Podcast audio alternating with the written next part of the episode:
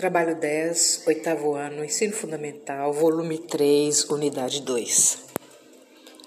As diversas lutas pelo fim da dominação colonial dos países europeus na Ásia e na África foram vitoriosas.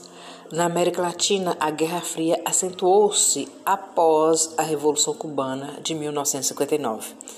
Isso motivou o que nos países latinos? Essa foi a questão número 1. Um.